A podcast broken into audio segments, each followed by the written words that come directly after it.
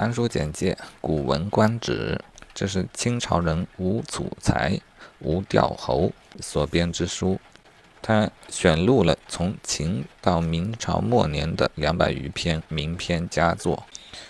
观止是什么意思呢？啊，大概就是有已经到了最高的水平的意思。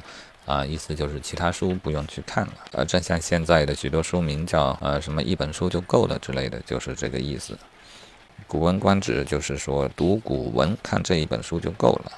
嗯，这样的书它的好处当然是有人帮助我们精选了一遍，我们就不用去看那么多的书。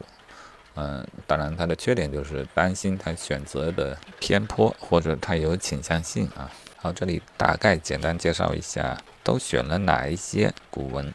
呃，从最早的开始啊，《左传》中选了好多篇，《国语》选了好多篇，《公羊传》三篇，《谷梁传》、《礼记》、《战国策》、《楚辞》只选了个《离骚》，啊，说错了啊，《离》嗯，《楚辞》还有其余的部分在第二卷啊，那也是有好几篇。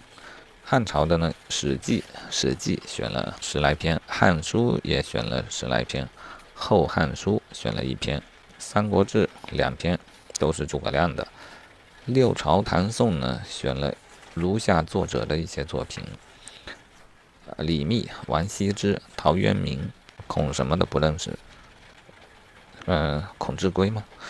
然后有魏辉、骆宾王、王勃、李白、李华、刘禹锡、杜牧、韩愈的选了一大堆，起码二十篇；柳宗元有十篇以上。等等人吧，唐宋人才太多，好文章也太多了。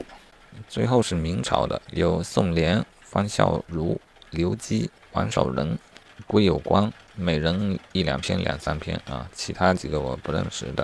啊，介绍一下书本的体例啊，比方说第一篇郑伯克段于鄢，先介绍了《左传》啊，这个白话文介绍的显然是现代编者进行的注解。然后有题解啊，大概也就是提示我们本文的中心思想。题解也是纯粹白话文啊，恐怕也不是清朝作者所写。然后是正文、原文啊，然后是注释，然后有一篇译文。但有一些文章呢，还会多一个项目叫集评啊，就是他人评论的一个集合啊。这个恐怕是这个才是吴楚才、吴调侯他们所收集的。这种编排，我觉得在学习的时候还是很合适的，像课本一样，挺好的。有空可以细读。